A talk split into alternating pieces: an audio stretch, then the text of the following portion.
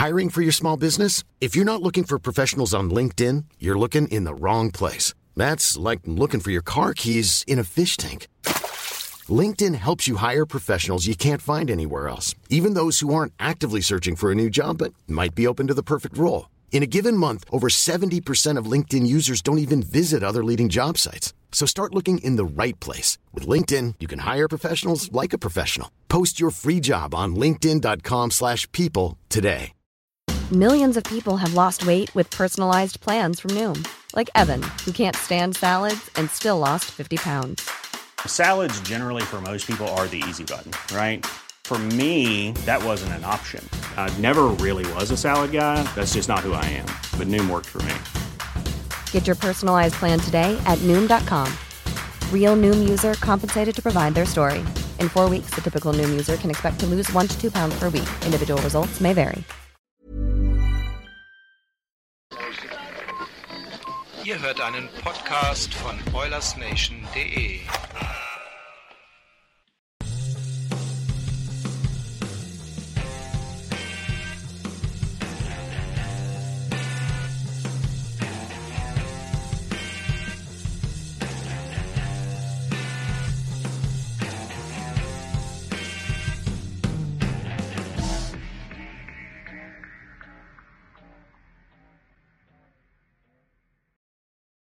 Hallo, schönen guten Abend zusammen, liebe Oilers Community da draußen. Wie immer, Montag 19 Uhr heißt hier Stammtisch von Oilers Nation Germany. Äh, ich begrüße heute in unserer Runde ähm, den frisch ausgeschlafenen Tim, der ein hartes Wochenende hinter sich hatte. Hi Tim. Guten Abend. Hallo, sagt man da. Ja, hallo, sagt man da. Guten Abend. Äh, Christian, Christian Hi. Hengst. Grüß dich, grüßt Und- euch alle. Genau, und auch eine sehr lange, sehr lange äh, Fahrt quer durch Deutschland ähm, hat der Niklas hinter sich. Hi Niki. Guten Abend in die Runde. Zur Erklärung, wir hatten ähm, an diesem Wochenende das allererste persönliche Zusammentreffen als Oilers Nation Germany.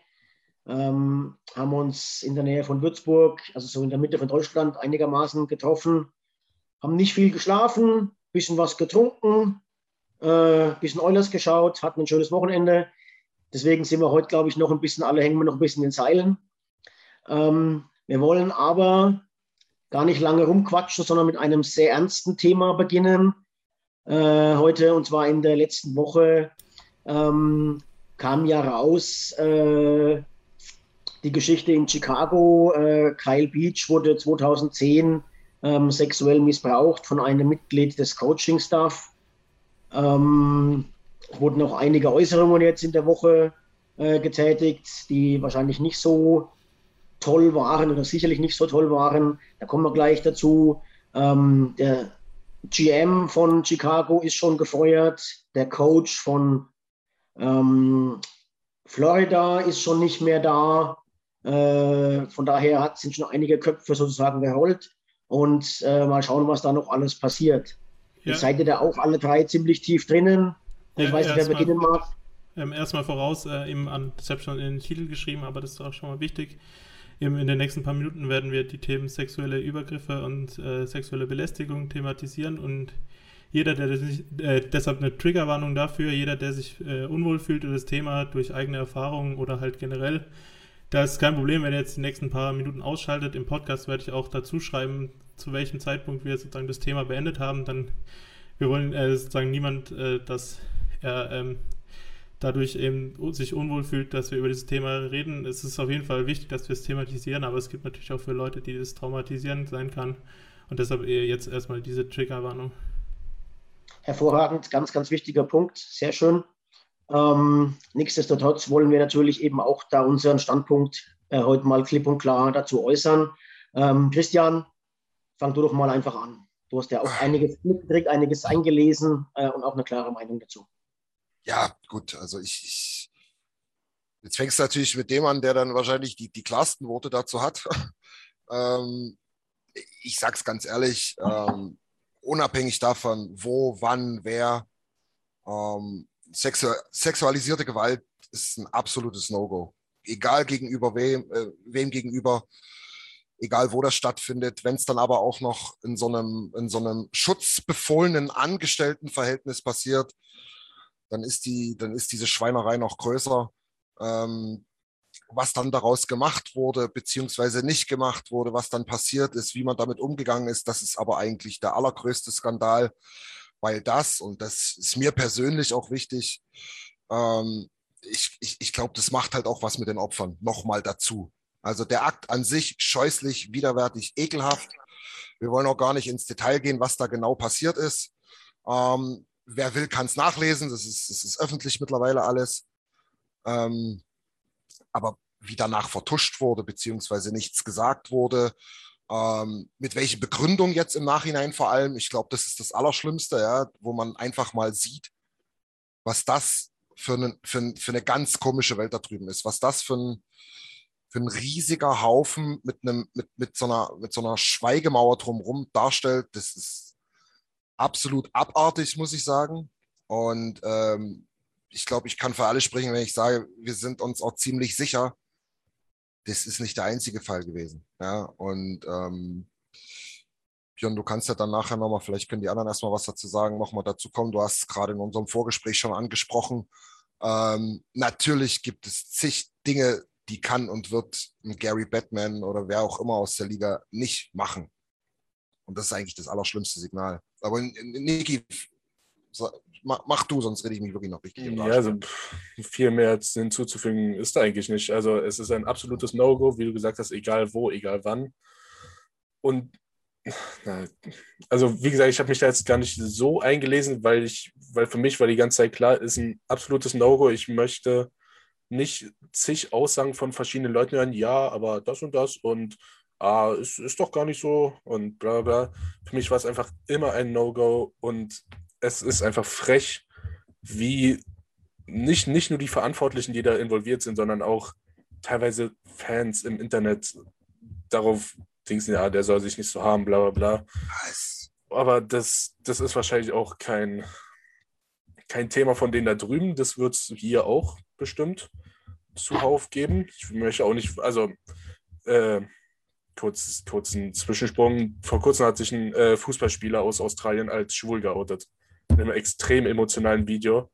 Und das ist ja, ist natürlich nicht dasselbe, aber irgendwo dann doch schon, dass einfach so ein immenser Druck in so einem geschützten Rahmen herrscht, ist einfach nicht in Worte zu fassen und erschreckend. Und wie du gesagt hast, wie jetzt damit umgegangen wird, ist teilweise echt einfach noch frecher als der Vorfall an sich. Ja. Also ja, vielen Dank euch beiden schon mal. Tim, bevor ich zu dir komme, ich gleich sofort über. Vielleicht nochmal kurz als Zusammenfassung oder als, als, als Klammer für die Leute, die davon es noch nicht so mitgekriegt haben. Vielleicht doch mal zwei Sätze. Also es geht um den Spieler Kyle Beach. Der hat zwar kein einziges NHL-Spiel für die Blackhawks gemacht, war aber 2010 in deren Playoff-Run wurde er vom AHL-Farmteam nach oben gezogen, hat mit denen trainiert. Und in diesem Zusammenhang äh, muss dieser Vorfall eben passiert sein. Und ähm, jetzt geht es eben darum, elf Jahre später hat er quasi gesagt, jawohl, ich war das. Dass da was war, war wohl ziemlich schnell klar. Und es wurde halt immer nur gemunkelt, um wen geht es eigentlich. Und er hat jetzt quasi elf Jahre damit gelebt und hat sich jetzt eben getraut, das öffentlich zu machen. Und ähm, jetzt haben wir auch in den letzten Tagen einige Spieler und Verantwortliche auch versucht, irgendwie ihre Haut zu retten, ne, mit, mit, mit ziemlich peinlichen äh, Lügen äh, erst noch versucht zu erklären, ja, ich wusste von nichts oder ich habe nichts gemacht oder ich war nicht dabei oder was weiß ich. Ähm, da sind jetzt einige Kartenhäuser zusammengefallen. Und das ist eigentlich das Schlimme. Ne? Also die Tat an sich ist unverzeihlich und ist Wahnsinn und hoffentlich wird dieser Spacko dafür auch nochmal gescheit bestraft. Aber das, was danach passiert ist, dieses Schweigen und Vertuschen und äh, das ist eigentlich das, wo ich mich fast noch mehr aufrege. Ne? Ja. Äh, Tim, du hast ja auch einiges dazu äh, ähm, gelesen und gehört. Ähm, vielleicht kannst du da auf den Punkt mal ein bisschen eingehen, ne? Richtung Schweigen, Vertuschen, Lügen, wenn du magst. Tim, Tim, ganz kurz, äh, sorry, ähm, vielleicht auch nochmal der Fakt, dass da auch wirklich eine Kanzlei damit betraut wurde. Ne? Das ist auch nochmal ganz wichtig zu, dem, zu der ja. ganzen Aufklärung. Ja. ja, ja, ja.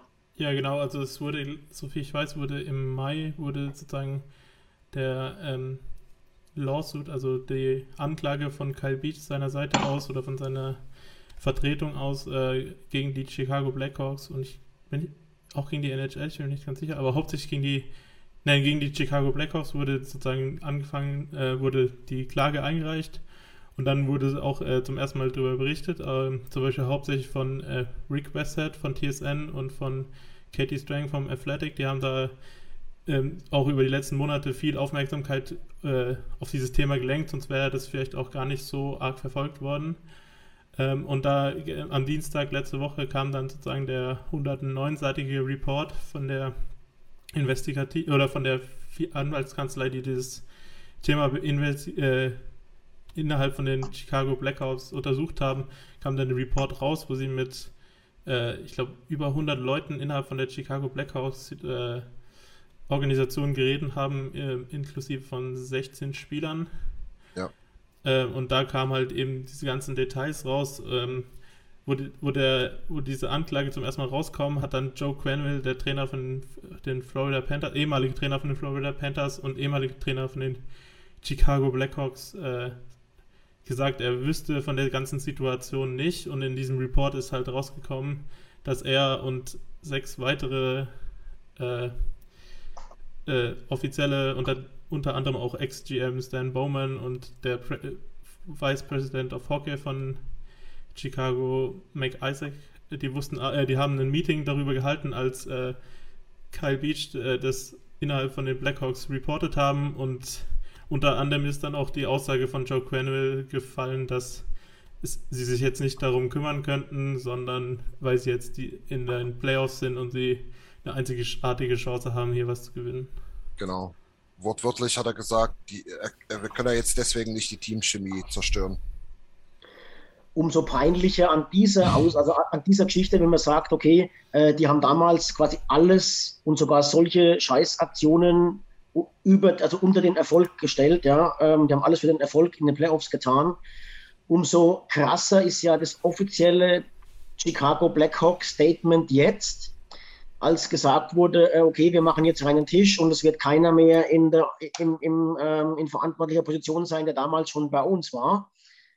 Äh, und dann stand da, letzter Satz, wir werden alles dafür tun, dass diese Organisation erfolgreich bleibt. Da habe ich mir gedacht, also das ist äh, ja Hohn und Spott. Ne? Ja. Ähm, krass. Vielleicht nochmal kurz, um die Brücke zu den Oilers jetzt zu schlagen. Da haben wir auch viel diskutiert und ähm, da gab es auch eben viele Diskussionen. Ähm, Coach Tippett wurde gefragt, äh, was er zu dieser ganzen Situation hält und ähm, hat sich da sehr, sehr, sehr, sehr, sehr, sehr enttäuschend ähm, geäußert. Ähm, da haben wir dann auch noch ein paar Stunden hier äh, uns persönlich ausgetauscht. Aber vielleicht nochmal für die, die es gar nicht mitbekommen haben, äh, euer Statement dazu. Gerne mal, ja, Christian, gerne. Ja, also so die Grundaussage war, ach Mensch, was soll ich dazu sagen? Also ich kenne da ganz viele Leute, ich werde die jetzt nicht alle angreifen. Ähm, also war halt ein unglücklicher Zwischenfall und ähm, ja, blöd gelaufen, aber das ist jetzt lange her. Ich glaube, damit sollten wir es jetzt belassen.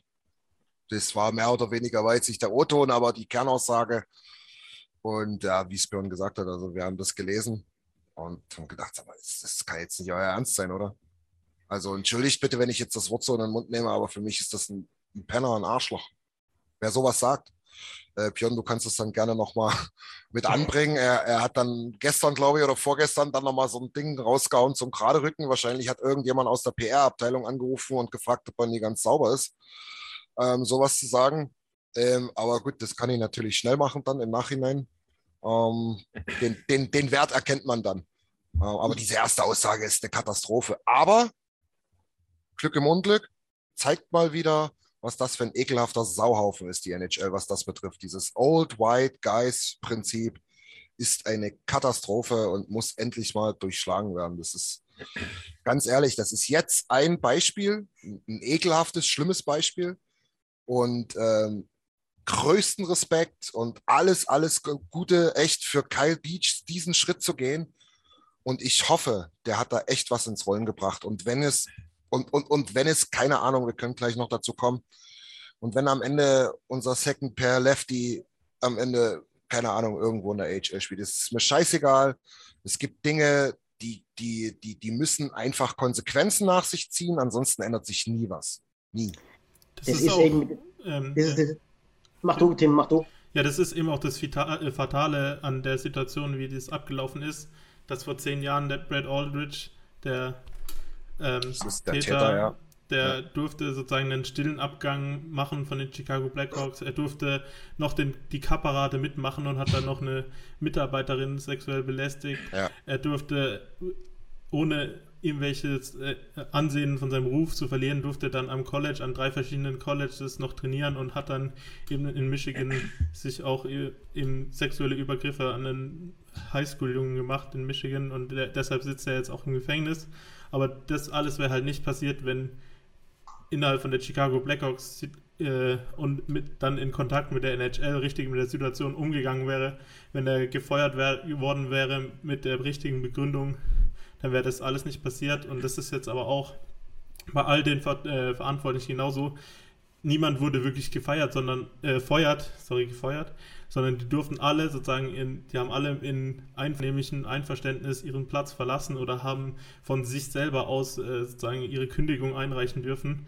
Und das, äh, und dann wurde gleich in den Statements noch mit reingeschrieben, dass nach einem Gespräch mit äh, NHL-Commissioner Batman sie wieder wenn, wenn der dann sagt, ja, komm, darfst wieder anfangen zu arbeiten, dürfen wir wieder zurückkommen. Also das ist dieses Privileg, irgendwie Björn äh, wie Christian schon angesprochen hat, dass man schon die Chance hat, wieder zurückzukehren im Statement, wo man sozusagen äh, gefeuert wird, ja. Auch wenn es keine, man, keine das, Feuerung war. Das musst du dir mal vorstellen, ne? Du, du haust da das erste Statement dazu raus, was dieser Pisskopf damals gemacht hat und sagst, ja, du hast es gewusst, aber du hast nichts gemacht. Übrigens, by the way, jetzt nur mal von mir nochmal eingeschoben. Ähm, Tim, super, hast genau richtig gesagt. Diese Vorfälle da am College und bei der Cup-Parade, die wären einfach nicht passiert. Es gäbe zwei Opfer weniger, wenn diese Trottel da, das muss man so ehrlich sagen, reagiert hätten. Ja? Aber nochmal zum Punkt zurück. Der macht ein Statement, das allererste Statement, ach, alles scheiße, alles blöd, alles, das war ja nicht so schön, naja, müssen wir mal gucken. Ach so, und wenn du wieder an arbeiten willst, rufst du mich aber erstmal an, ne? das sieht besser aus. Ey, hm. Hört auf, ey, das ist doch eine Katastrophe. Das ist, das ist eine das absolute ist halt Katastrophe. Dieses, dieses, Traurige, du hast es zweimal angesprochen, Christian. Ähm, das ist so ein Klüngel, ja. Das ist so ein Klüngel. Jeder äh, kennt da jeden, hat mit, war schon mal Assistant Coach von dem oder hat mit dem zusammengearbeitet, bei dem mal hospitieren und so weiter. Das ist ein geschlossener Kreislauf, in dem ja auch in anderen Positionen, sei es jetzt im Video-Coaching oder sonst irgendwo, du kommst da ja als Außenstehender eigentlich gar nicht rein. Ja. Ähm, das ist so ein geschlossener Kreislauf. Und deswegen, ich will das von Tippett überhaupt nicht beschönigen. Das war eine furchtbar, ganz, ganz schlimme Aussage. Ähm, das betrifft uns jetzt als Oilers-Fans natürlich. Wenn wir uns jetzt mal die Mühe gemacht hätten und hätten zu den anderen Franchises Interview angehört, wären wahrscheinlich 90 Prozent genauso gewesen.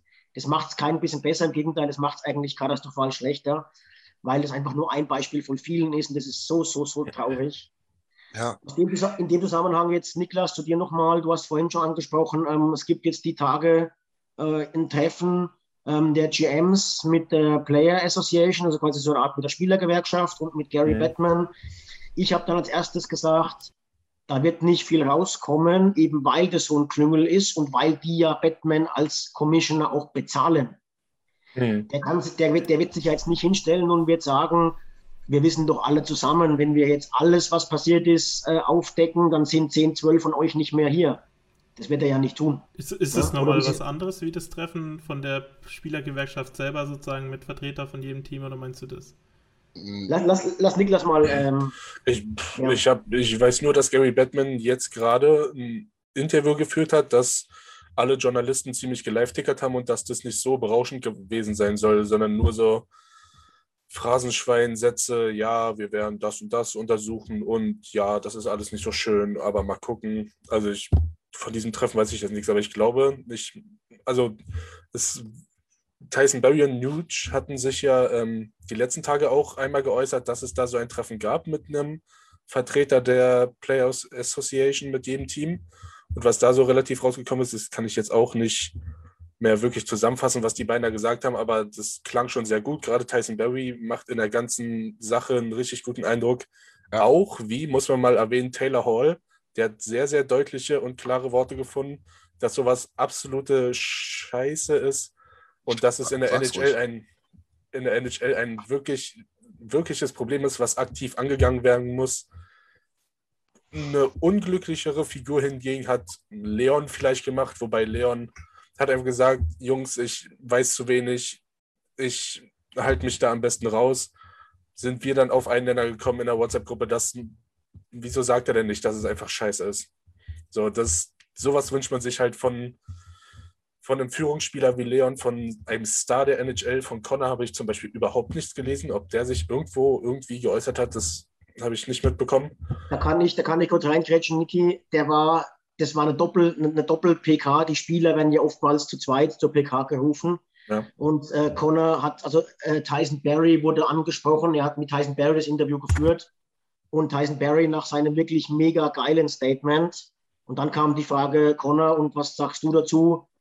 Und da hat er gesagt, ganz ehrlich, diesem Statement von meinem Freund, meinem Kollegen Tyson gibt es nichts hinzuzufügen. Okay, dann, dann ist gut. Deswegen war das nicht so in den Medien, Mhm. ähm, weil er hat es nicht das gleiche nochmal gesagt. Ne? Aber das so. war in dem Fall, also das war die Geschichte dazu. Wich- Wichtig ist halt nochmal, Niki, wie du gesagt hast, das Statement von, von, von Leon war jetzt nicht falsch. Ja, weil im Grund- Grunde genommen ist es so, ja, der, der, der, der ist noch in die Grundschule gegangen, fast als es passiert ist.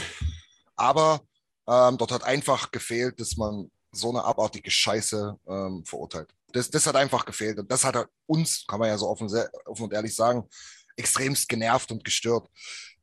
Jetzt, drei Tage später, denke ich mir auch, ja, vielleicht sagt er jetzt auch im Nachhinein, ja, scheiße, ja, hm, klar, hätte man mal machen können. Hm. Ich bin auch nicht der Typ, der jetzt nochmal irgendwo nachsucht und guckt, ob er nochmal was geschrieben hat oder was. Ähm, weil ganz ehrlich, was, wenn man ehrlich ist, was interessiert es mich auch? Das ist eine ganz andere Fran- Franchise, eine andere. Also es interessiert mich ehrlich gesagt nicht, was ein Leon Dreiseitel dazu sagt. Ne? Es ist, können andere anders sehen, es ist ein Führungsspieler, ne? aber ich suche jetzt nicht nach Statements von, ach, warte mal, oh ja, Nathan McKinnon finde ich auch ganz cool. Was hat denn der dazu gesagt? Das mache ich jetzt nicht. Hm. So, Wäre aber, halt aber wirklich der gemeinsame, der kleinste gemeinsame Nenner, so das Mindest, die Mindestgrundlage, dass man halt in so, auf so eine Frage einsteigt und sagt, das war ganz ehrlich, das war kacke, was da passiert ist, aber ich kann nicht, ich kann nicht viel sagen, weil ich keine Details kenne. So. naja. Ne? Ja. Niki, Ähm, warte, mal ganz Ganz kurz. Ja, mach du, mach du. Oder wolltest du noch beim Thema bleiben? Ja, ich wollte jetzt noch abschließend eben, das haben wir nur ganz kurz angesprochen, eben Duncan Keith erwähnen. Ja, wollte ich auch. Ähm, Gut, dann du. Keith erwähnen, weil der nun mal damals äh, dabei war und auch Assistant Captain damals war und jetzt eben bei uns spielt. Ähm, was da momentan der aktuelle Stand ist, er hat äh, es quasi abgelehnt, äh, mit dieser Anwaltskanzlei zu sprechen, mit der Begründung, er wüsste nicht, was er beitragen solle, weil er hat erst im Trainingscamp danach, also im, im Sommercamp danach, ähm, erfahren, dass das war. Und es war übrigens der gleiche Wortlaut von Kapitän ähm, Theus. Theus. Wie spricht man aus? Ihr wisst, wen ich meine. Taves. Taves. Der, ja, der jetzt ja noch auch noch bei Chicago ist. Ne? Und die haben unabhängig voneinander die gleiche Äußerung getroffen. Sie, wussten, sie wussten, ja, sie, sie sind erst im Trainingscamp danach informiert worden. Und das ist also der Stand zu Duncan Keith. Ob man das glauben kann oder nicht, sei dahingestellt. Ähm, momentan ist das eben der aktuelle Stand. Äh, es haben bisher überhaupt nur vier oder fünf Spieler quasi zugegeben, dass sie davon wussten. Und das waren aber interessanterweise alles Spieler, die eigentlich AHL-Spieler waren und keine großartigen NHL-Spieler waren. Also Beziehungsweise, da kommt vielleicht auch noch was raus, muss man sehen. beziehungsweise, und so ist das halt, wenn man eine Mauer des Schweigens um sich herum aufbaut, ähm, die Kronzeugen spielen dann natürlich alle auch nicht mehr, ne? Ist ja klar. Ja, ja, eben. Ich, Genau. ich würde Ja. gerne aber zu Duncan Keith auch noch sagen, unabhängig davon, Ja. was er gewusst hat oder was er, was er jetzt geäußert hat, würde ich halt gerne sehen, dass, also für mich, das habe ich jetzt auch, also es kommt jetzt nicht nur von mir, das Statement, das habe ich irgendwo gelesen, aber das fand ich sehr gut. Auf Twitter habe ich das gelesen, aber dass äh, Duncan Keith, er war Führungsspieler in dieser Mannschaft, er war jahrelang Führungsspieler in dieser Mannschaft, er war Assistant Captain, bevor er jetzt äh, gegangen ist. Und von so einem Spieler erwartet man eigentlich, wenn man sagt, auch eben, der kam jetzt zu den Oilers für die Leadership im Locker Room und alles, aber wenn jemand nicht bereit ist, bei so einer äh, Investigation teilzunehmen, das äh, zeigt für mich auch eine Schwäche und das ist für mich dann kein Leader, bin ich jetzt ehrlich. Ist für mich Ja. auch ein großer Punkt, ja. Ist Ja. wahrscheinlich wenig, wenig dran zu rütteln an der Aussage, ja. Das ist wohl Ja. so. Ja. Was Ja, hindert hindert's ihnen denn dahin zu gehen und zu sagen, äh, Genau. Viel, viel kann ich nicht sagen, aber klar, wenn es wenn's, wenn's zur Wahrheit dient, komme ich. Also, so, wenn ich helfen kann, dann komme ich. So. Genau. Und Ja? da, und da gibt es ja sicher auch die internen WhatsApp-Chats von irgendwie der 2010er Chicago Blackhawks und dann, wenn der Duncan Keith sagt, ich gehe da hin, dann geht da vielleicht ein anderer Spieler, der ein bisschen mehr weiß, geht da dann auch noch hin, weil der Genau. Duncan ja auch hingeht, so mehr oder weniger. Und deshalb, Ja, das, das- ist ja Leadership, so mehr oder weniger. Richtig, das ist ein ganz, ganz wichtiger Punkt, dass irgendjemand sagt, der was weiß, weil er aber ein kleines Licht ist als Spieler gewesen, ne? Dann sagt, Alter, ich rufe jetzt heute Abend den Duncan mal an und frage den vielleicht am besten noch, ob der mitkommt, weil ich habe ein bisschen Schiss davor oder wie auch immer. Ne? Also das, das ist Leadership, ja? sich dahinzustellen, breites Kreuz und zu sagen, Jungs, ähm, wir, wir, wir haben nichts zu verbergen, wir machen das jetzt. Ja? Das geht hier um Kyle Beach. Ja. Und ähm, nicht um irgendeinen scheiß Ring. Ja? Die, von mir aus könnt ihr die Ringe alle in den Brunnen werfen. Ja? Das, das hilft Kyle Beach und den, vor allen Dingen den anderen Opfern auch nicht. Ja, und jetzt, um nochmal abschließend so das Thema abzurunden, ähm, das ganze Thema ist eigentlich jetzt äh, wichtig, dass wir, also wir können uns da selber nicht ausschließen, aber wir müssen alle, die NHL-GMs, die NHL-Verantwortlichen, die Spieler, aber auch wir Fans, wir müssen uns alle dafür einsetzen, dass wir diese toxische Kultur, durch die das halt durch solche Fälle entstehen, das gibt es nicht nur im Hockey, gibt es auch in anderen Sportarten, gibt es außerhalb vom Sport, aber wir müssen das zusammen, für unsere Hockeykultur müssen wir alle dagegen anstehen. Wir müssen alle dafür arbeiten, dass die Ho- Hockeykultur besser wird, weil das ist halt ein Produkt davon, das was passiert ist. Und äh, noch einmal großen Respekt an Kyle Beach. Weil, wir- Und wir, wir sind ihm das mehr oder weniger auch schuldig, dass wir dafür, uns dafür einsetzen, die Hockeykultur zu verbessern und eben nicht jetzt mit Floskeln, so wie ich die jetzt raushau, sondern halt wirklich auch was dafür tun. Genau, und vor allem, um vielleicht die Brücke zum nächsten Thema zu schlagen, was wir eventuell ansprechen wollen, auch einfach mal hinter die Leistungen auf dem Eis zu gucken. Also ich habe jetzt Screenshots gesehen von 2010 und früher, wie der Kyle Beach fertig gemacht wurde. Ja, wir haben den an 11 gedraftet, der kann überhaupt nichts, bla bla bla. Das muss den so kaputt gemacht haben. Und darüber habe ich auch schon mal einen Artikel geschrieben bei Ethan Bear, Koskinen, Larsson. Es- ja, ich bin auch nicht besser. Also keiner von uns ist besser. So, sobald einer Scheiße spielt, ja, was, was geht dann mit dem im Kopf ab? Und den Namen, über den wir jetzt, glaube ich, sprechen wollen, Mikko Koskinen, der, der hat im Interview vor der Saison ganz klar gesagt, was letzte Saisonphase war und was keiner von uns wusste und was man sich eventuell denken konnte. Aber dass der letzte Saison halt kein gutes Jahr hatte, weil er durch Corona seine Familie nicht gesehen hat und er ein Familienmensch ist, kann, kann man dann halt verstehen. Aber soweit denkt die Hockeykultur oder die Gesellschaft an sich einfach nicht. Die sehen immer nur was und, und dann urteilen. Erst urteilen und dann hinterfragen. Einfach, Ja, also- mal, einfach mal überlegen vorher. Ich glaube auch ist, nicht. da ist dann der schmale Grat zwischen, zwischen eben äh, der einen Verfehlung und der anderen. Das ist nicht weit. Ne? Äh, Bullying ist mal schnell betrieben, dass du irgendeinen runtermachst. Wir Etappmuster auch alle dabei. Ne? Wenn wir jetzt hier bei Kyle, Kyle Beach bleiben, der war äh, eben fast ein Top 10 Pick overall und jetzt spielt er in Erfurt in der dritten Liga, hat kein NHL-Spiel gemacht. Ähm, da ist schnell mal irgendwie, ja, hat wohl doch nicht so viel gerissen, ne? geäußert. Ja. Aber da muss man eben mit diesem ganzen Hintergrund ein bisschen vorsichtig sein. Und zu Koskinen kommen wir deswegen. Ähm, äh, Tarek Schröder, Tarek, vielen Dank für den Beitrag. Du hast vorhin vor einer guten Stunde erst in der Gruppe eben geschrieben, äh, Flurry, einer für die Oilers und einen Artikel dazu geteilt. Ähm, der hat, an, äh, da waren schon einige Likes, schon 20, 25 Likes oder so. Das heißt, das, das, das bewegt unsere Gruppe. Und deswegen wollten wir jetzt mal kurz die Brücke zu, zu Koskinen schlagen. Ne? Ähm, brauchen die Oilers, um wirklich was zu reißen, ein Goalie-Upgrade? Ähm, und wie geht eben, wie geht man da jetzt an? Vielleicht machen wir das kurz am Rande eben auch noch mit. Wie geht man da öffentlich in der Diskussion damit um? Ich, ich würde gerne, wenn es für euch okay ist, trotzdem mal diesen, diesen emotionalen Punkt noch abschließen wollen, bevor wir dann wirklich in diese sachliche Diskussion vielleicht reingehen. Ja, ja, ja. Ja, ähm, weil mir da fällt mir noch ein ganz wichtiger Punkt ein. Ich meine, wir sind jetzt nun alle hier unter dem Dach von OilersNation.de.com, wie auch immer. Ähm, wir sprechen eigentlich eine Sprache. Ähm, wer für mich da auch wirklich heraussticht mit seiner Attitüde und mit seinem ganzen Wesen, schaut es euch einfach mal an, Nation Dan. Mhm. Äh, ich, ich, ich krieg den, ich krieg den Twitter-Namen gerade nicht zusammen, Jungs, helft mir mal. Äh, Danalytic war es, glaube ich, mal. Oder? The Danalytic oder nur ja, Danalytic? aber sein, Genau, sein aber ja- ist Nation Dan oder die Genau, unter Nation. Dan findet ihr ihn eigentlich überall. Ähm, der setzt sich da auch ganz stark ein. Der ist, hat da super Nerv dafür, muss ich mal ehrlich sagen. Und ich möchte gerne, dass wir auch ähm, von uns aus. Wir haben schon ein paar Statements gemacht. Ne? Wir, haben, wir haben zum Thema Rassismus äh, was gebracht, zu, zu, zu Ethan Bear damals.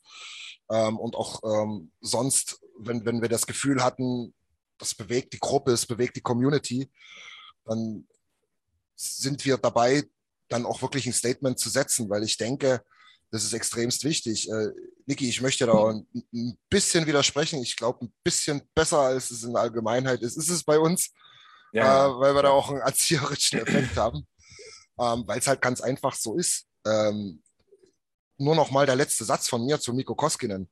Ja, letztes Jahr 13 Spiele in Folge, alle, alle aufgrund von Verletzungen Mike Smith. Äh, ohne Familie, Corona, Covid. Niemand weiß, was, was in dem drin ging. Das ist ein 2-Meter-Mann. Da denken wahrscheinlich alle, das ist ein Eisblock. Nee, es ist es, es, ist, es ist gar nicht. Das ist ein ganz sensibler Typ. Das kriegt man übrigens auch raus, wenn man mal googelt, bevor man die große Schnauze hat. Das muss ich jetzt mal so sagen. Ähm, und der hat uns mehrere Spiele den Arsch gerettet. Und dann, das ist jetzt natürlich polemisch, ich darf das jetzt aber, ist mir egal, ist mir egal frage ich halt dann mal die ganzen Leute da draußen, die dann nur am Rumeiern sind, ja, wie viele NHL-Spiele habt ihr denn gemacht? Ah, ach so, gar, ach so, eigentlich gar kein Eishockey. Oh, ach so. Ja, das ist sehr polemisch, das weiß ich. Aber trotz alledem, es ist halt so, ne?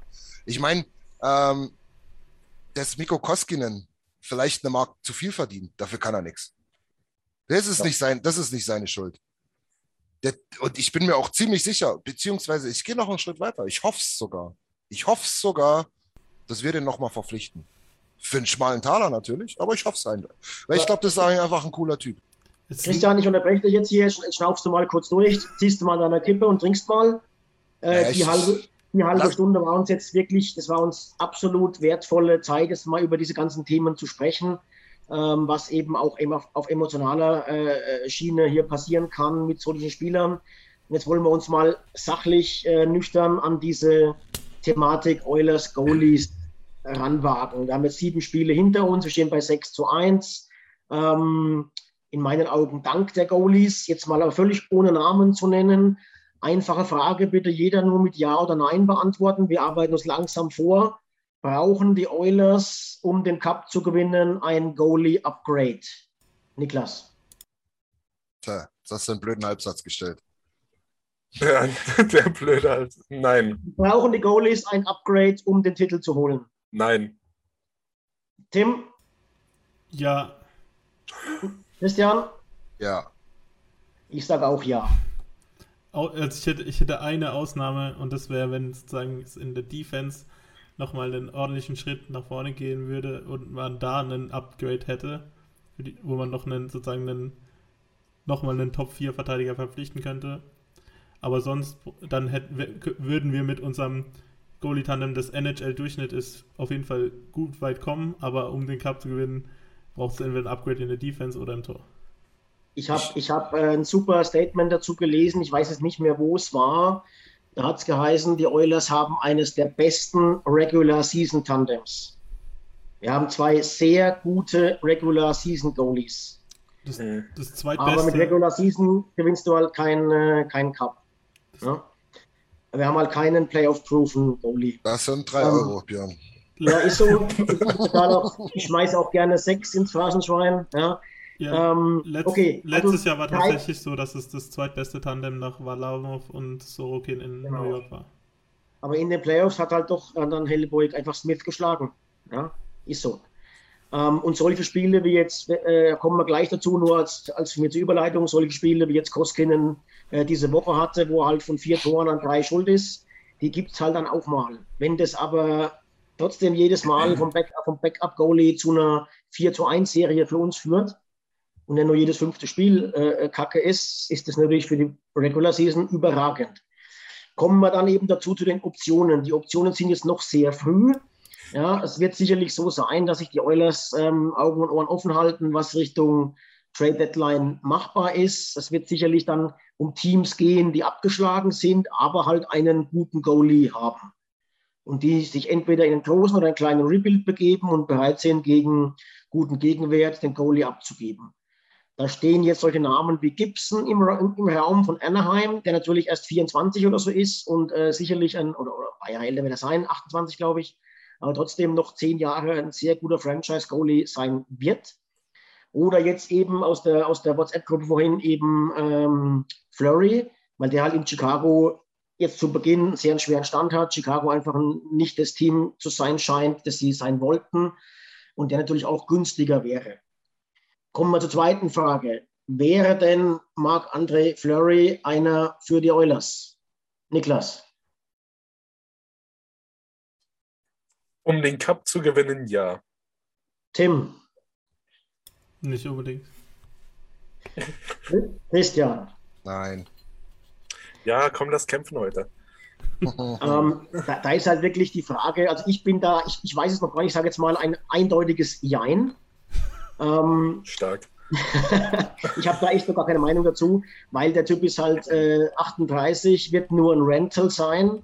Das heißt, er ist wirklich dann nur für diese eine Playoff da ähm, und kostet wahrscheinlich trotzdem. Ich meine, Koskinen werden wir abgeben dafür, muss gehaltstechnisch dann sein. Das wird gar nicht anders gehen. Ähm, die müssen irgendwas retainen, wahrscheinlich noch Yamamoto dazu und vielleicht irgendeinen Pick, ein Third Rounder wurde in dem Artikel spekuliert. Also das Paket quasi Koskinen, Yamamoto, Third Rounder.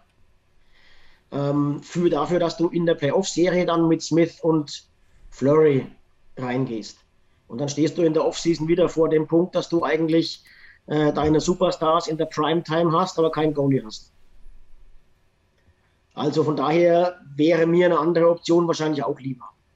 Ja, haben, haben, haben unsere Goalies wirklich unsere letzten Playoffs verloren? Ja. Ja. Ja. Also, also wir, wir sind halt in den Sorry, sehr, wir sind halt in den besten Goalies der, der Playoff-Serie, in, der, in dem Jahr gespielt hat, reingerannt, sozusagen, der hat dann später auch nicht mehr so toll gespielt. Aber in der Playoff-Serie sind wir in den besten Goalie innerhalb von der Serie geraten und wär, wenn wir auch einen Goalie hätten, gehabt hätten, der uns ein, zwei Spiele geklaut hätten, dann wären wir wahrscheinlich näher dran gewesen, weiterzukommen, als wir es waren. Ist das. Ja, so ist es eigentlich gut zusammengefasst. Also ja, natürlich sieht man in den Playoffs, dass Teams mit Hellebuck unglaublich schwer, schwer zu schlagen sind, mit Carey Price, mit Andrei Wasilewski. Aber Ach, ja, ja, ihr habt, ja, ihr habt ja recht. Die verdienen doch alle nicht umsonst so viel Schmott. Das machen die doch nicht, weil die, weil die 20 Regular Season Games gewonnen haben. Ja, aber haben wir bessere, haben wir bessere Chancen, den Cup zu gewinnen? Mit Koskinen und Yamamoto oder mit Flurry ohne Yamamoto? Das ist ein bisschen zeitig, aber Stand jetzt sage ich, oder lass es mich nebulös ausdrücken, wenn wir Yamamoto abgeben müssen, um einen Goalie zu bekommen, bei Flurry bin ich mir auch nicht sicher. Ja. Ähm, dann würde ich es machen. Ja, um, um, Weil, um, und das ist ein wichtiger Halbsatz, äh, Björn, wir hatten es im Vorgespräch schon mal angesprochen, ähm, ja. wir höchstwahrscheinlich Yamamoto eh nicht nochmal sein können. Weil wir in die Cap-Hölle, äh, Cap Cap hoffe ich nicht, aber Cap-Hölle kommen. Also, also was, was, auf jeden Fall klar ist, dass es zeitpunkttechnisch, wenn es nicht irgendwie mitten in der Saison absolut bergab geht, reden wir zeitpunkttechnisch frühestens von Januar und spätestens halt um die Trade Deadline herum. Und die Trade Deadline ist dann da sozusagen der wahrscheinlichste Zeitpunkt, dass wir da nochmal ein Upgrade machen werden. Ob, ob wir die Assets wirklich haben, um zum Beispiel einen John Gibson aus Anaheim zu kriegen, ja, glaube ich. So teuer, ne? Das glaube ich eher nicht, weil wir das uns halt fast nicht leisten können mit dem, was wir da haben. Auch wenn wir einen First-Round-Pick haben, den, den Holland dieses Jahr auf jeden Fall ins Spiel werfen wird. Der, der, der muss gedealt werden dieses Jahr. Ähm, ja, der ist halt auch nicht so viel wert, ne? Der ist halt auch nicht so viel wert, genau, das ist auch eine Sache. Wer muss, wer muss gedealt werden? Der First-Round-Pick nächstes Jahr. Ja, also das ist auch eine Aussage, die kann ich, die werde ich noch einige Male wiederholen in künftigen Stammtischen. Ähm, das hat Bob Stauffer übrigens mehrfach gesagt, der, der Radiomoderator da, der Bekannte aus Edmonton. Ähm, wir haben noch drei First-Round-Picks, die wir die letzten drei Jahre gemacht haben in der Pipeline. Da wird kein Bust dabei sein. Bourgo, Hel äh, Bourgo ähm, Hoberg und, und Holloway sind alle äh, quasi auf dem Sprung in der nächsten Zeit in, in den Oilers-Roster. Das heißt, es ist eigentlich jetzt mal die Zeit, äh, einen First Rounder zu dealen, wie es halt so zum Beispiel Pittsburgh eigentlich seit Jahr und Tag macht, um ähm, äh, Anwärter zu bleiben. Ne? Ja, aber was Fluch, ist ja Fluch und Segen, ne? Wir haben das ja schon ein paar Mal gehabt, Björn, ne? Äh, Fluch war es halt, wofür hätten wir den abgeben sollen? Für, für sechs ja. Tennisse oder was? Genau, ähm, genau. Und, und, und jetzt haben wir die uns halt ein bisschen aufgespart, haben noch drei in der Pipeline und können trotzdem in die Vollen gehen am Trade Deadline Day. Aber ja. weil wir halt jetzt erst hoffentlich ja, Contender sind. So ist es. Ja, Also ja. um das vielleicht jetzt auch hier gar nicht, gar nicht noch weiter aus, wir könnten, wir könnten stundenlang über solche Optionen und wen, wen, wann und warum und wie unterhalten. Es, wir haben erst sechs oder sieben Spiele hinter uns. Ähm, von daher, ich wollte nur auf den Beitrag in der Gruppe eingehen, weil er eben bewegt. Vielen Dank dafür. Ähm, ja. Ist ja ein Stammtisch. Wir können ja auch mal wild reden. Genau. Ähm. wa was ich jetzt dagegen zu werfen habe, ist jetzt eine Frage, äh, ist es nicht ein bisschen zu früh sagen, dass zu, zu früh zu sagen, dass weder Holloway noch Boberg noch Burgon Bast werden? Weil Holloway ist jetzt schon zweimal länger wegen einer Handverletzung ausgefallen. Also da kann, weiß man auch noch nicht, ob er wirklich mal lang genug oder das, der muss ja auch erstmal richtig gesund werden, um das wirft ihn ja jetzt wieder um Monate zurück. Also der muss ja auch erstmal wirklich gesund werden, damit er in der NHL spielen kann überhaupt. Ist so, ist so. Vielleicht ist es noch ein bisschen früh, aber die Chancen stehen auf alle Fälle jetzt deutlich besser als zum Beispiel beim Dominik Bock, der auch ein First-Round-Pick war. Auf jeden Fall, ja, auf Einfach, jeden Fall. wo Das, die Entwicklung noch, noch weiter hinten dran war. Ne? Die, Ja, die haben genau. schon einige Schritte, da fehlt nicht mehr, die müssen keine fünf Stufen mehr gehen, die müssen vielleicht nur noch eineinhalb gehen. Du musst ja auch von dem Stand jetzt ausgehen. Tim. Ja, Sonst ist es ja, ja okay. Schwarzmalerei. Ja. Aber dein Stichwort zu früh war natürlich richtig, Tim. Es ist überhaupt noch zu früh, nach sieben Spielen diese Thematik anzusprechen. Das war mir eben auch wichtig, deswegen habe ich auch so in dem Post geantwortet. Da ist ja überhaupt gar nichts dran. Also es gibt, Ja. kein, es gibt, es gibt kein Gerücht, dass Fleury zu den Oilers kommt. sondern es hat ein, es hat ein Journalist, der Nugent Baumann, der ja auch gern in den PKs immer mal ein bisschen provozierend sich äußert und dann dementsprechend auch die Artikel schreibt. Ähm, der hat eben gesagt, wäre denn Flurry einer für die Oilers, wenn Chicago so weiterhin schwächelt? So. Ja. Ja, und so kam das halt immer zustande. Und ich wiederhole meinen Eingangssatz, die Oilers werden die Augen offen halten in Richtung Trade Deadline, welche Goalies verfügbar sind. Und dann muss man eben entscheiden, ist es ein Rental oder holen wir gleich ein für die Zukunft?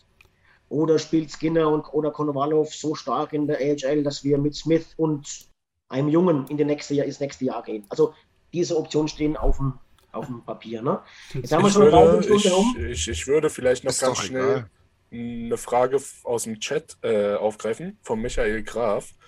Kommt Grubauer auf den Markt oder wollen die Kraken einen Franchise-Goalie aufbauen? Ich glaube, da sind wir uns relativ sicher, dass Grubauer so schnell nicht auf den Markt kommt, weil die haben, ich weiß gar nicht, ja, die haben ihn ja als Free Agent geholt und wollen den ganz klar als Nummer 1 Goalie aufbauen. Also da brauchen wir uns, glaube ich, keine Hoffnung machen. Bei Chris Dreger, der zweiter Goalie bei denen ist, ich finde ihn gut, aber Nicht so gut.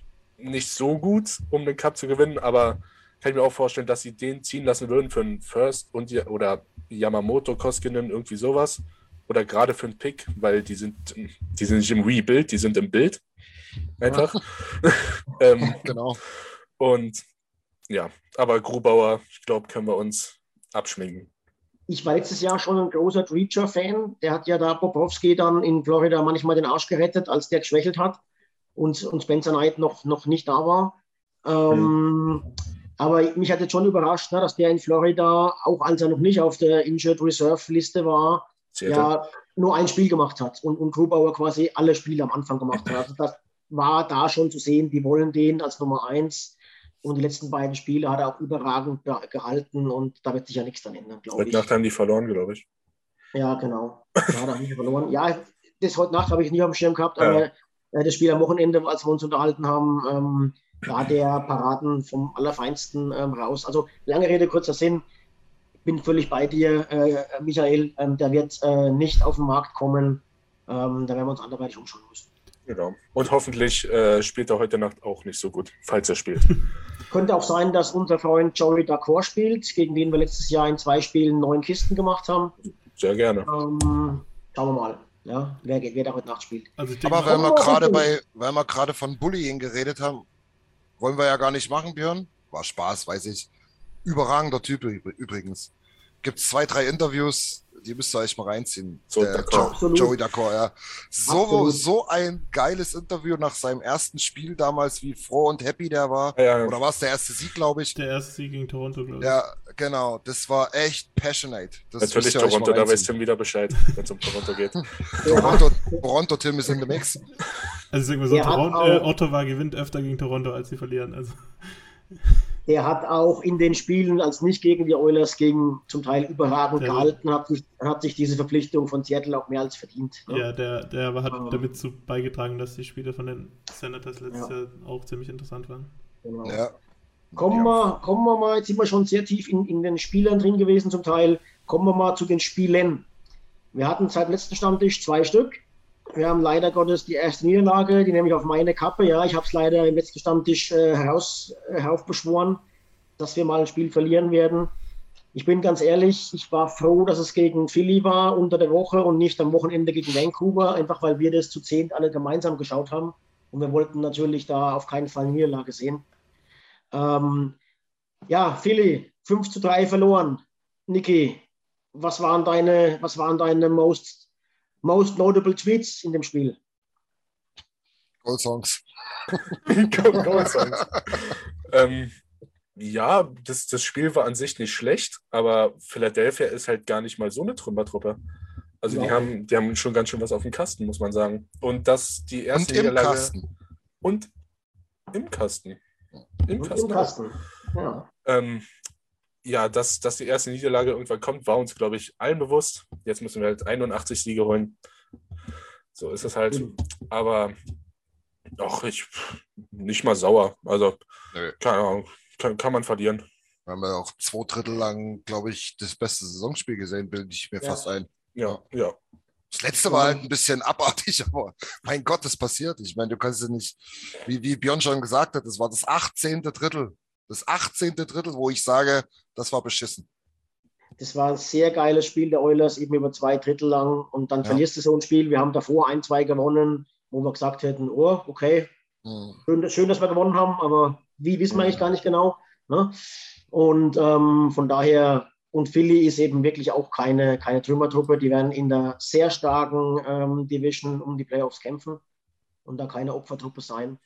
Ein bisschen schade, dass dann gegen Calgary halt sich ähm, ein, äh, ein Shutout leisten und, und zu Null verlieren. Ja, Wäre mal andersrum lieber gewesen, dass die Ja, gegen Calgary gewinnen. Aber die Affen gewinnen Ähm, gerade irgendwie alles, ne? Ja, Ja. ja. Die, Bis, bis äh, wir wiederkommen. Nee, ich Sieht weiß nicht gar nicht, aus, das war. Prediction, Christian. Ich glaube, ich glaub, das war dein. Ahnung, ich glaube, das war dein ahnungsloser Bruder Niki, der immer sagt, äh, dass Calgary ja überhaupt nichts auf dem Kasten hat. Er sagt viel, viel Ahnungsloses. Ja. Ja, und von daher, Aber ich, ich, ich bin nicht viel besser. Äh, Hashtag Cole Cofield. ja, genau. genau. ähm, Tim, Tim, hast du irgendwas zum Spiel noch? Philly-Spiel, Niederlage? Das habe ich tatsächlich verpennt, aber ähm, ja, also ich habe nur gesehen, dass sozusagen Cam Atkinson von Philly hat ziemlich stark gespielt und hat den Oilers ziemlich Schwierigkeiten gemacht und die haben generell halt ein paar Buden gemacht, die wirklich äh, einerseits eben auch die, auf die Kappe von Koskin gingen, aber halt auch, die haben auch ziemlich gezaubert. Aber ja, sonst habe ich von dem Spiel tatsächlich nicht so viel gesehen. Ich habe am Freitagabend, wo ich mit Christian, Nils und Niklas in der Kneipe saß, habe ich mir noch die Highlights angeschaut. Das war das erste, was ich von dem Spiel gesehen habe. Ne? Ey, aber Niki, Niki, du bist doch Ex-Spieler. Das, das, das 3-2 von Atkinson in der letzten Sekunde. Sag mal, war das einfach unglücklich, dieser Bouncing-Pack? Oder, oder hat da Nurse echt, was, was hat da Nurse gemacht? Hat der einen Stackanfall in der Hand gehabt? Oder? Nurse? Also ich, Der Puck war ja- springt da irgendwie rein und Nurse ist eigentlich zwei Meter davor und irgendwie und ach, und hat den Puck nicht runtergekriegt oder nicht getroffen oder was weiß ich. Ja. Und Atkinson kommt da, nimmt sich das Ding und äh, wichst das Ding da einfach ins Tor. ja, Nurse war schon in der Kabine. Ja, wahrscheinlich, oder? Ähm, aber was, was auch positiv ist, ich weiß gar nicht, ob es dann jetzt am Wochenende war oder direkt in dem Spiel nochmal. Da hat Nurse, das war gegen, war das gegen Patterson am Wochenende? Irgendwo ist mir extrem aufgefallen, dass Nurse nur die Augen auf dem Körper hatte und Ja, das- richtig, Das, richtig das war jetzt am niedergemacht Samstag. hat. Genau. Da, also scheint er daraus gelernt zu haben und ich bin mir auch sicher, Nurse war der Erste, der nach dem Gegentor gesagt hat, Jungs, sorry. Ja, ja. War, war, nicht, war nicht so super. Nee, war nicht so geil, ne? Da Aber sind wo- sich die- wobei man da- auch da sagen sind muss, die- dass- Da sind sich die Brüder mal einig, denn ähm, Nils, Nils schreibt gerade, und Nils, müssen die Leute da draußen wissen, ist ja im Vergleich zu Niki noch ein aktiver Spieler. Ja, äh, der hat sein 57. Comeback hingelegt ähm, und spielt noch aktiv äh, auf Bier den zugefrorenen, nicht nur auf den zugefrorenen 10 in Berlin, sondern tatsächlich im Ligabetrieb. Aber Nils kann Ja, auf dem genau. Körper spielen, weil das ganze Eis Er hat auch gerade geschrieben, Nurse muss den Mann spielen und fertig. Puck darf nicht interessieren. Naja. Ja, aber dazu muss man auch sagen, Atkinson hat es halt einfach gut gemacht und ein anderer Spieler Oh. als Atkinson wäre da auch nicht durchgekommen. Vielleicht noch Yamamoto. Aber Atkinson ist schon ein richtig geiler Typ. Haben die den Ja. One for One für Voracek getradet? Ich glaube ja. Dann, richtig, äh, wie sagst du immer? Chateau. Chateau. Wir haben ja, wir Ja, haben ja ja. vorher gemutmaßt, ob in dem Spiel vielleicht mal Skinner eine Chance kriegt. Ne? Jetzt war es dann halt nicht so. Ähm, das war dann eben das vierte Spiel von Koskinen und dass dann irgendwann auch mal eins kommt, wo er mal an ein, zwei Toren schuld ist. Ähm, das ist halt nun mal so. Äh, dafür hat er ja hervorragend äh, reagiert dann im, im Vancouver-Spiel und hat die Scharte mehr als ausgewetzt. Ne? Also was er da gehalten hat, äh, 5,3 Sekunden vom Shutout entfernt. Ähm, Na, Das, der Und- geht und- übrigens. und will- wer ist, wer ist schuld? Wer ist schuld? will Ja, eigentlich Alex gar nicht. Nils immer fertig machen heute, aber der geht tatsächlich auch auf Nils, der Shutout. Nils Ähm, war der der- Erste, ja. Doch, Nils Nils, war der der Erste. Nils Erste. war der Erste, ja. Ist war doch der- der Erste, der geschrien hat. Aber Alex, Also- war, Alex war der direkt, der vorgeschrien hat.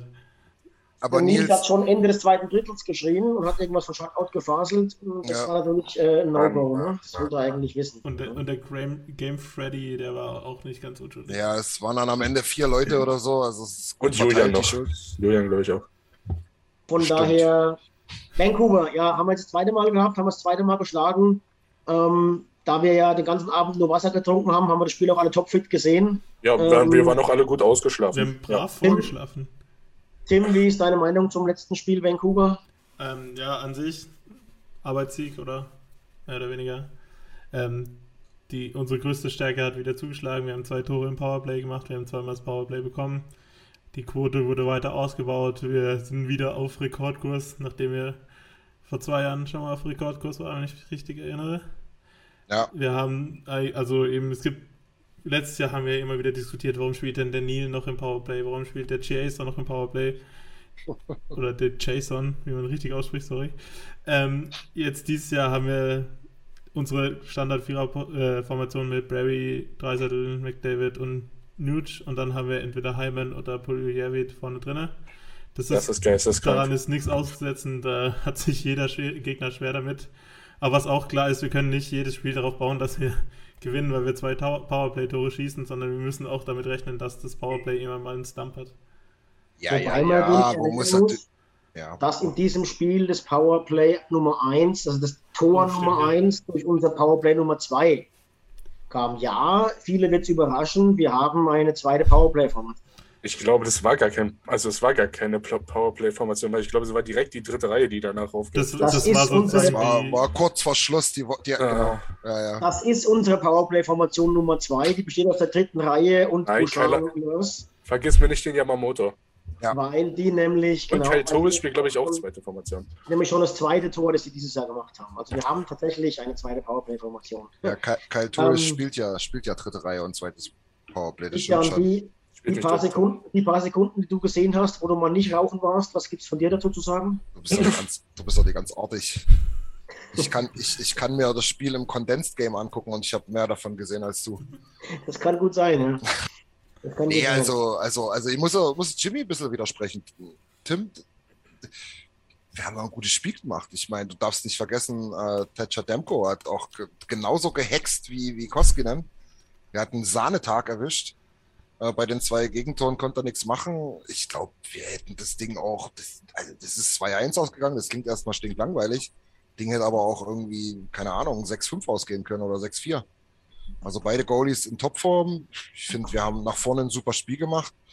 Äh, hinten haben wir ab und zu mal gestruggelt. Ähm, aber wie schon gesagt, Koskinen, ähm, ja, die Wall in dem Spiel. Und ja, ansonsten gibt es nicht so viel zu sagen. Es war jetzt kein Highlight-Spiel, aber es war ein durchaus ordentliches Spiel. Ich, angesprochen hat man schon, mich ärgert es heute noch, diese scheiß fünf Sekunden da. Also das, das hätte Koskinen so gut getan, da Ja. endlich mal einen Ja. Shutout wieder hinzulegen. Ja. Aber gut. Für mich war das ähm, das erste Spiel, in der die erste Reihe tatsächlich mal überragend war. Ja. Ähm, also auch im 5 gegen 5 ist zwar kein Tor gefallen, aber das lag einfach daran, dass Demko einfach ähm, ähm, McDavids Nummer hatte an dem Tag. Ja, ich glaube, Ähm, McDavid ist alleine schon vier, drei oder viermal auf ihn alleine zugefahren. Ja, da haben wir noch gesagt, was ist denn mit dem los, ey? Aber die erste Reihe, die hatte, glaube ich, 17 zu 5 Chancen oder Ja, so. ja. Also das war absoluter Wahnsinn. Man kann quasi sagen, jeder Shift haben die Ja, in der offensiven Zone verbracht. Ne? Und was mir auch aufgefallen ist, das erste Mal, dass man wirklich die vierte Reihe wahrgenommen hat. In den letzten beiden Dritteln vor allem. Die haben zwar auch nicht länger gespielt als sonst, Naja. aber ich habe mich im ab dem ersten Drittel noch gefragt, spielt Spencer eigentlich? Man sieht gar nichts. Und ab dann hat man ihn wirklich drei, viermal auch wahrgenommen. Ja? und wahrscheinlich, Und, weil du ähm, zu viel rauchen warst. er, spielt, er spielt heute auch wieder, also von daher hat er sich da jetzt die Chance wohl erstmal verdient. Also kann ich vorab nehmen, Spoiler. Ähm, Line-up wird das gleiche sein als äh, letztes Mal, zumindest laut ähm, Morning Skate, also auch Koskin nimmt. Also ja, Benson ist aufgefallen, aber ob positiv, das ist die andere Frage. Also ich werde, keine Ahnung, ich werde immer noch nicht warm mit ihm.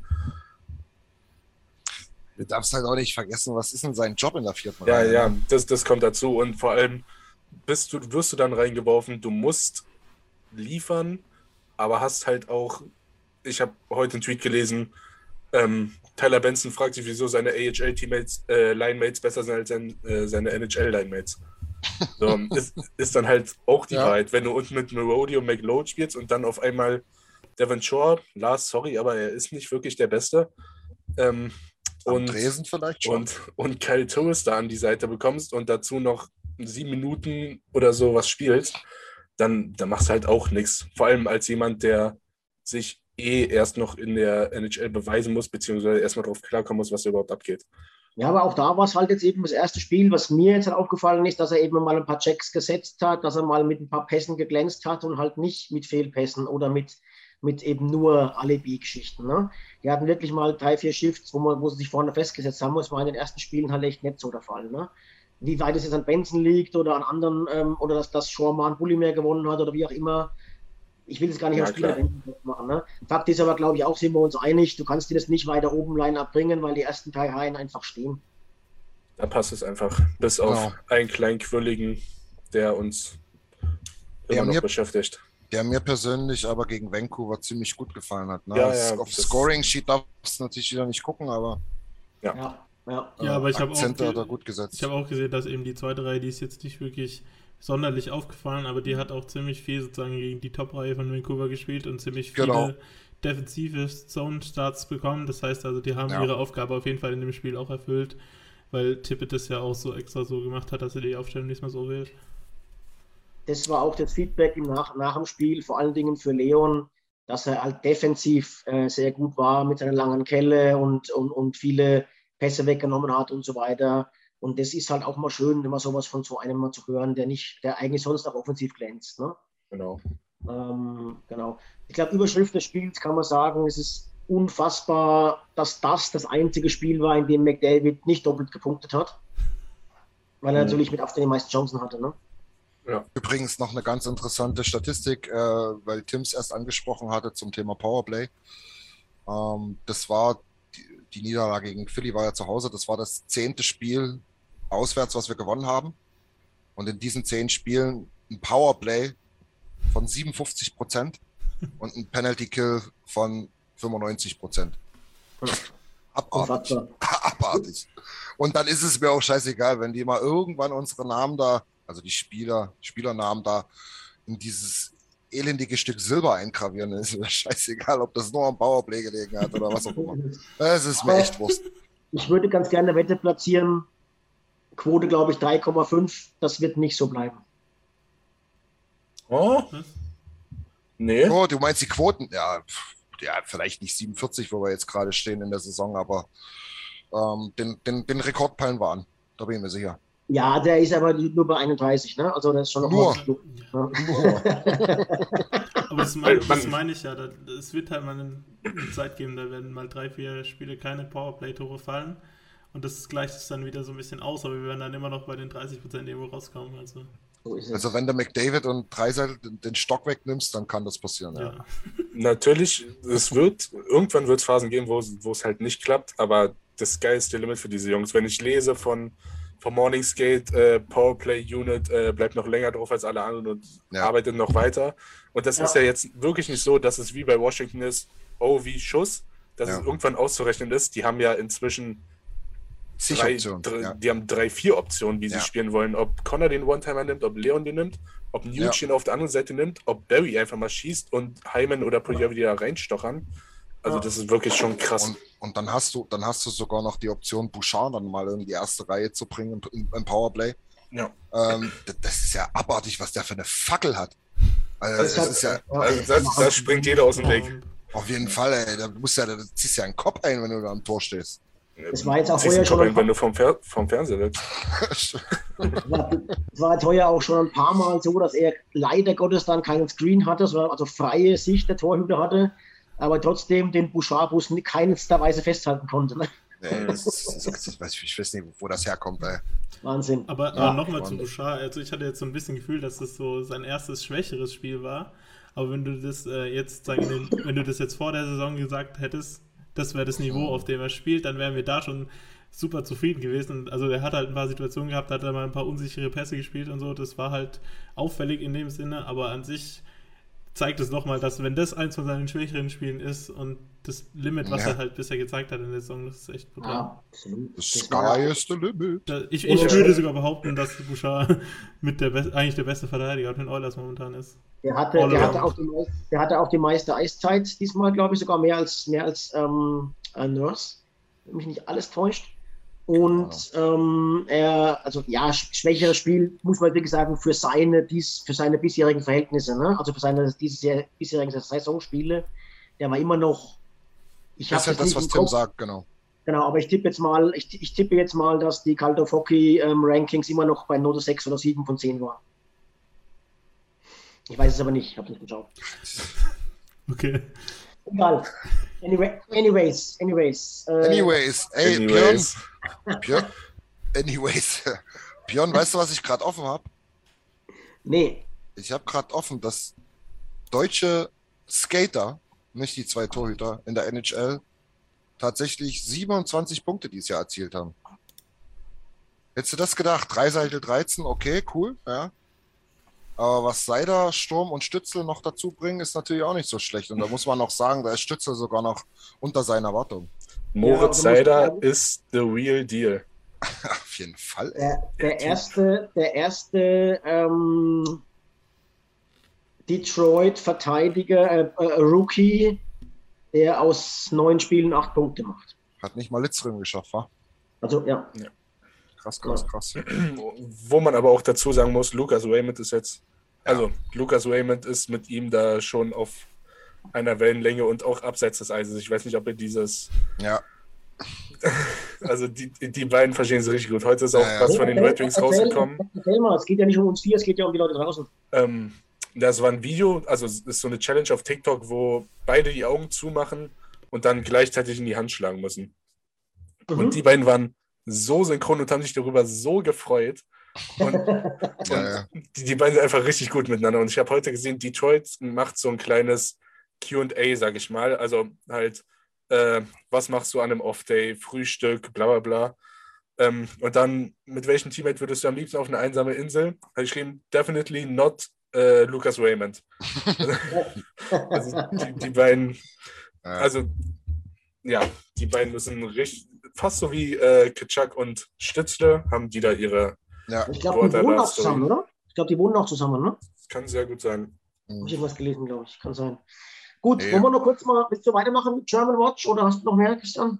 Naja, die, die ist ja relativ kurz, die Liste. Ich wollte diesmal mal nicht in die AHL gehen, ähm, sondern bloß mal in der NHL bleiben. Also Nico Sturm steht bei einem Tor, ein Assist nach acht Spielen. Das ist für ihn okay. Äh, Absolut. St- Stützle kommt langsam ein bisschen in Fahrt, hat jetzt die letzten zwei Spiele wenigstens eine Vorlage gegeben. Ist leider noch torlos, aber vier Vorlagen in sieben Spielen. Dreiseitel und Seider wissen wir alle. Und dann haben wir noch unsere zwei Goalies. Ähm, wie gesagt, Grubauer haben wir schon kurz angesprochen. Absolute Nummer eins, einer der Top-Goalies der Liga in Seattle. Und Thomas Kreis ist auch fünfmal gestartet in Detroit. Der kann da quasi dem Mo Seider noch ein bisschen zeigen, wo Glaub, was abgeht und was nicht. Für den aktuellen Stand tatsächlich Nedeljkovic ein bisschen Rang abgelaufen, was die, also ich glaube, der würde aktuell in den wichtigen Spielen spielen. Ja, ja, so sieht es aus, ja. Ähm, genau. Wollen wir aber noch mal kurz Pierre? sagen, wir haben drei Spiele noch vor uns diese Saison, bis, äh, Ja. dieses, diese Woche bis zum nächsten ähm, Stammtisch. Wollen wir kurz einen Ausblick, Ausblick wagen? Heute Nacht Seattle, dann übermorgen Nashville und wieder zwei Tage darauf ähm, Rangers. Alles drei Heimspiele, alles drei machbar natürlich, wie alles in der Liga, aber auch alles, könnten auch alle drei in die Binsen gehen. Also das ist, glaube ich, offen. Ich schätze mal, wir sind mindestens in zwei Spielen Favorit nämlich heute Nacht und gegen Nashville mindestens. Ähm, durchs Heimspiel wahrscheinlich sogar in allen dreien. Ähm, wie seht ihr das? Wie werden wir, über welche Bilanz werden wir nächste Woche sprechen für die drei Spiele? Tim? Tim, du bist gemutet Jo. scheinbar oder so? 2 Ja, jetzt 1 geht's. oder 3 0. Also ich, ich bin da ziemlich zuversichtlich, dass es erstmal so weitergeht. Naja. Niki, bei dir? Ich, ich lehne mich mal nicht zu weit aus dem Fenster. Das ist mir schon oft um die Ohren geflogen. Ich sag mal 2-1. Christian, bei dir? Ich weiß nicht, was gegen 3-0 spricht, ehrlich gesagt. Geht mir ähnlich. Ja. Geht mir ähnlich. Äh, ich Passieren hoffe- kann immer was, wissen wir ja. Hm. Ja, Ich hoffe, wir müssen das nächste Woche hier ke- keinen Handstand machen zur Strafe irgendwie oder sowas. Keine Ahnung. Das wäre bei dir Ähm, schlimm, ja. Ja, das wäre übel. Äh, genau, also Kader, Kader steht, es sind keine Verletzungen aktuell, die jetzt irgendwie äh, uns da wehtun. Natürlich wäre schön, wenn Mike Smith bald zurückkommt. Ich bin mir nicht ganz sicher, also heute Nacht ist er noch nicht mit dabei. Ja, aber Ähm. gegen Nashville wird er ziemlich sicher dabei sein.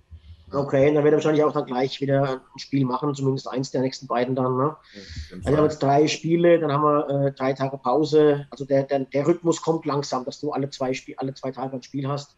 Ja. Der kommt langsam, weil es war jetzt schon ätzend. Ne? Der Der, ein, der einzige Rhythmus, der zerstört wird, ist unser Schlafrhythmus mit der Zeitumstellung. Das, das wird, das wird hart. Also heute Nacht, wann? 2.30 Uhr, ne? 2.30 Uhr ist eine ganz üble Zeit. 2.30 Uhr ist widerlich. Wir werden übrigens jetzt unmittelbar nach dem äh, Spiel auch den Game Thread ähm, posten. Äh, falls da jemand drauf wartet. Nach dem Stammtisch. Genau. Nach, was habe ich gesagt? Nach dem Spiel. Nach dem Spiel. Wissen Nach dem es Stammtisch natürlich. Nach, nach dem Spiel können wir auch posten. Nach dem Stammtisch, genau. Äh, ich werde mir es heute Nacht mal nicht anschauen. Äh, das geht gerade arbeitsbedingt. Ähm, das ist eine Und- ganz üble Zeit. Zieh den Prioritäten Pulli aus. ey. Prioritäten, Mann. Ich werde es morgen früh im Real Life schauen. Wo läuft's denn? Ich glaube auf Sky, ne? Die, die Info müssen wir bitte nochmal googeln, das ist wichtig für uns. Aber das wird Christian im. Game, das wird Chris im Game Thread sicherlich gleich stehen Ja. haben. Da bin ich jetzt auch überfragt. Ich will, bevor du das hier aber, be bevor ihr das aber auf deine gewohnt uncharmante An Art hier abrappst, äh, will ich nochmal ganz kurz sagen, ähm, schaut euch bitte mal an, ich bringe demnächst mal wieder ein Update raus, ähm, was unsere Prospects machen. Da sind ein paar Leute dabei, die sind aber mal so richtig on fire, ey. Ähm, ich ich, versuch's nochmal, Niki, nicht lachen. Javier Borgo, oder wie auch immer, äh, Xavier Borgo, Bin mir ziemlich sicher, dass der Bourgeot ausgesprochen wird. Borgo oder Bourgeot, aber ich, ich habe mal irgendwo ein Video gehört, da war es Borgo. Aber ist Bur- egal. Burgold. Burgstaller. Ähm, genau, Guido, Guido. Genau, der ist bei zwei Punkten pro Spiel und das nicht irgendwie nach ein, zwei Spielen in der Vorbereitung, sondern nach zwölf Spielen, zehn Tore, 14 Assists. Der hat, äh, Niki, du hast es mir, glaube ich, auch noch gesagt, ich glaube, der hat fünf, fünf Scoring-Punkte gesammelt im letzten Spiel. Ja, ein Tor, vier Vorlagen. Absolut durch die Decke. Genauso Matvey Petrov, muss man dazu sagen, sechst- oder siebtrunden-Pick. Äh, hatte kein Mensch auf dem Schirm, zumindest 180 bis 200 Picks nicht. Ähm, acht Tore in elf Spielen, 13 Punkte insgesamt in der OHL. Absolut on fire. Erstes Jahr in Kanada. 18 Jahre alt, genau. Und dazu noch Carter Savoy, der letztes Jahr schon stark angefangen hatte im College. Ähm, steht nach sechs Spielen auch schon wieder bei zwölf Punkten. Also das, das, die will ich jetzt mal so rausgreifen. Ich ratter jetzt nicht alle durch, da bringe ich noch mal ein schönes Update. Ähm, aber Sehr gut, sehr schön. das, das sieht gut aus. Da haben wir einige vielversprechende auf alle Fälle drin, ne? Genau. Auf jeden Fall. Christian hat gerade den Game Thread schon hier rein in den, in den ähm, unter das Video hier gestellt. Äh, das Spiel startet heute um 2.30 Uhr. Sky überträgt. Perfekt. Wenigstens Oder auf einen auch- kann man sich oder- verlassen. Oder auch nicht, dass das perfekt ist, dass Sky überträgt, aber es ist halt so. Ja, die, die, die Diskussion haben wir ausdiskutiert, glaube ich. Ja. Genau. Genau, wir werden es nicht mehr ändern. Äh, ga- ganz Okay. kurz noch, Björn, das, das habe ich echt vergessen, das wollte ich aber unbedingt noch bringen. Äh, Luca Münzenberger hat seine ersten zwei Scoring-Punkte gesammelt. Wup, wup, wup. Herzlichen. Glückwunsch nach Köln. Luca, falls du auf irgendeinem Wege uns hier mal hörst und siehst, du likest uns auf Instagram immer relativ fleißig, äh, melde dich doch mal. Wir würden dich gerne mal hier zum kleinen Stammtisch oder sonstigen Podcast-Format. Ähm, Genau, machst du Einladen. Christian macht dir eine Kippe an, ein ich Bierchen auf. verspreche ich versprech dir auch, es wird keiner der Lumpis dabei sein. Du musst keine Angst. Wenn nur die Lumpis dabei sein. Nur die Ähm. Lumpis PS, ja. Wir machen dich zum Lumpi Luca. Wir Lumpi wollen es nicht unnötig, wir wollen es nicht unnötig in die Länge ziehen. Äh, vielen Dank, Männer. War eine kurzweilige Folge.